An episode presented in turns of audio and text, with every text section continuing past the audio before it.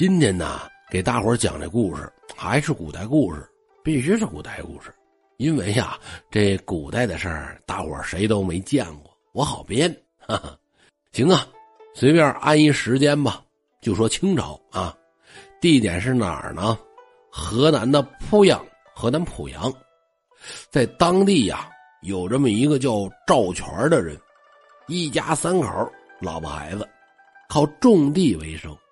要把种地拉犁的牛算上，这就一家四口。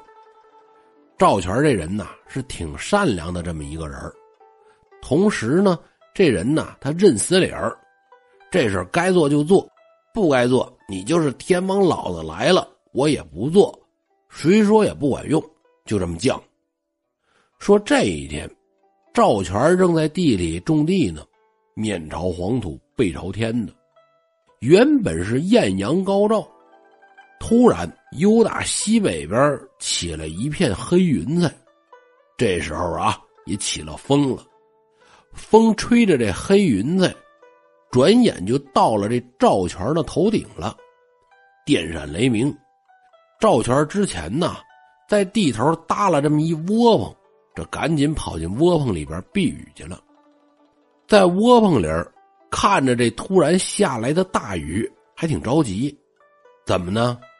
眼瞅着这庄稼呀就该收了，这雨一下，庄稼就得全浇地里边，弄不好啊，这一年就白忙活了。正发愁呢，就听半空中是有人喊自己：“赵全赵全哎，这谁呀？赵全把脑袋探出去：“你别找了啊！”你看不见我，你谁呀？我呀，我是天上的神仙。我说天上的神仙不都驾着白云彩吗？你怎么是黑云彩呢？你有什么事儿你说吧。雨一会儿停了呀，我还得种地呢。你种什么地呀？啊，我告诉你啊，这场雨是给你的警告，三天之内。如果你不给我收三万纸钱不给我上贡品，我就给你降灾。看你家牛了吗？我就把你家的牛给弄死。说来也怪，这话说完之后，外边是云开雾散，雨也停了。赵全看这天色好转，由打窝棚里出来，到地里一看，眼泪就下来了。眼看就要收获的庄稼，被这雨一浇啊，能收三尺，这就不错了。赵全气坏了呀！这这什么神仙呢？啊，神仙就该保佑一方平安，五谷丰登。你这来了祸害人，祸害完了还勒索贡品，你什么玩意儿啊？这赵全这个犟劲儿就上来了。我呀，我就不给你上贡，看你能怎么样。就这样，今天发生这事儿，赵全谁也没说，该种地种地，该干嘛干嘛，就跟没发生过什么事儿一样。一晃呢，就是三天。这一天，赵全早上起来，打算是牵牛下地，到牛棚子这儿一看，嗨，家里唯一的一头大黄牛是倒地毙命。过去呀，那农业社会。这牛可是金贵的东西，牛死了，家里的经济收入可以说就算是没有了。当天晚上，赵全睡着之后又做了一个梦，梦里边呢，一团黑影走到他的床前。赵全啊，赵全啊，你醒醒！哎，哎呦呵，你谁呀？嘿，把我忘了。我是天上的神仙，还是我？今天取走了你家耕牛的性命，如果你再不给我上供，一个月之后你的媳妇儿也得死。如果你想保住你媳妇儿的命，就赶快按照我的要求烧三万纸钱，杀猪宰羊供奉我，不然呢，你媳妇儿就得死。说完，这黑影是消失不见。赵全从梦里气醒了，又是这家伙啊！不给你上供，你就弄死我家的牛。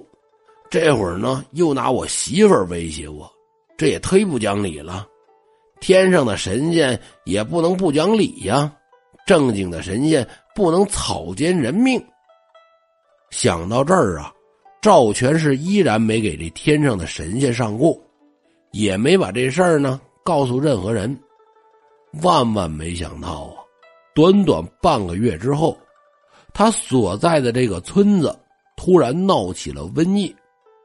过去的医疗条件不发达，一闹瘟疫，成片成片的死人。结果这赵全的媳妇和儿子也都被传染上了。就这样，赵全跟家里边伺候了有半个来月，他这媳妇儿呢还是没熬过来，不治身亡。从梦见说把自己的媳妇儿弄死，到媳妇儿咽气儿，前前后后正好一个月。现在家里呀，就剩下他和患病的儿子了，孩子也是奄奄一息。当天夜里，赵全一边心里骂着这缺德的神仙，一边为妻子守灵，同时呢又伺候着病重的儿子。他实在是太累了。就在鼓打三更的时候，门外吹进来了一阵寒风，赵全不知不觉的。趴在妻子的这棺材旁边就睡着了。赵全你好大的胆子！三番两次无视神仙的警告，你看你的媳妇已经死了，这就是天神给你的报应。如果你明天还不按照天神的要求上供忏悔，明天傍晚你的儿子也一样会没命。赵全听完，啊的一声，从梦中惊醒。哦，这是我刚才做了一个梦，梦里边说话这声音还是前两次那家伙，这是没完了呀！我现在呀，我已经落到了家破人亡的境地，我还怕你这个？我呀，我还是尽心尽力的照顾着我儿子吧，这是我该干的。至于死活，那是他的命，无论结局如何，我也不能被恐吓勒索吓倒。结果呢，就在第二天日落西山的时候啊，赵全的儿子也没扛住，是一命呜呼了。这家里两条人命，屋里边呢停着娘俩的死尸，赵全痛哭一场，哭着哭着，这人就哭昏过去了。就在昏迷的时候啊，那黑影又出现了。赵全赵全你现在知道神仙的威严不容侵犯了吧？我再给你最后一次警告：如果你仍然执迷不悟，不满足天神的要求，下一个死的就是你。听了天神的话，赵全从梦中惊醒。看着屋里边停的老婆和孩子的尸首，是满腔怒火呀！我我跟你们拼了！连夜跑到了村头的城隍庙。为什么上城隍庙啊？这城隍啊，就相当于天上的神仙，驻扎在凡间的办事处，所以就上城隍庙这儿来了。到了那儿之后，指着城隍的塑像是破口大骂：“你们泥胎木偶！”平日百姓有事儿不见你们出来，可是人们不供奉你们的时候，你们却又出来祸害人，你们这样怎能算是神仙呢？我呀，我看你们就是妖孽。如果我死了，化身为鬼，也一定找你们报仇，讨一个说法。赵全越骂火气越大，骂着骂着。就上城隍这供台这儿来了，他要干嘛呀？要把这城隍像给推倒了。就在这时候，城隍庙中突然一阵阴风刮过，赵全随即是晕倒在地。可是这一次晕倒之后啊，他又梦见了那个黑影可是呢，口气和以前就完全不一样了。就觉得这黑影来到了自己近前，扑腾一声跪倒在地。赵先生，您真的是正直之人呐！我跑去讹诈您是我错了。”赵全听这么说，就是一愣：“这是怎么回事啊？”嗨，不瞒您说，我本是寄宿在村中的野鬼，有一次偶然的机会，从路过的黑白无常那儿听说本村将要闹瘟疫。而您的妻子和儿子都在勾魂的名册之上，当时就动起了歪脑筋，想冒充神仙，借此呢恐吓您，让您呐给我些供奉。恰好那天呢有天降雷雨，我就开始吓唬你。你的牛的确是让我杀死了，可是你老婆孩子的死真的与我无关。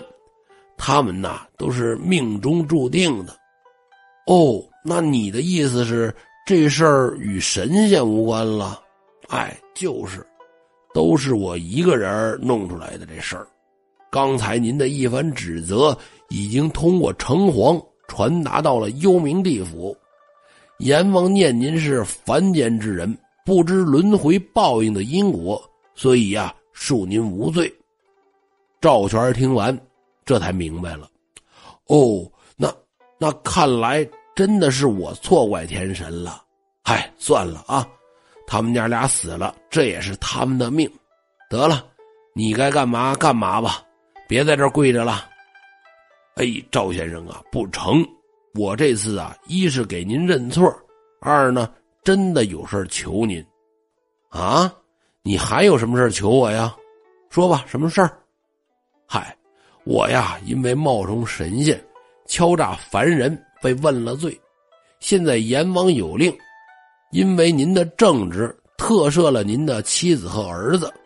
我呢，也会变成耕牛给你种地。而阎王还说了呀，待您阳寿已满的时候，会请您到地府，做个纠察鬼神善恶的纠察使。求您呐，到时候为我讲两句好话。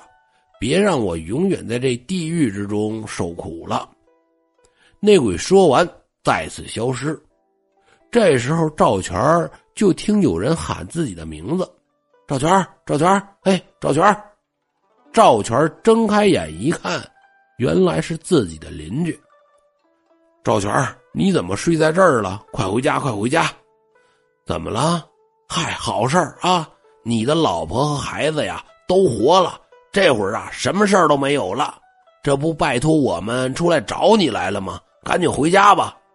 赵全一听可高兴了，回到家一看，果然老婆孩子什么事儿都没有了，而且呢，家里还莫名其妙的多了一头耕牛，这头牛啊，比以前那头还要壮实。好了，今天的故事就讲到这儿，咱们下期节目见。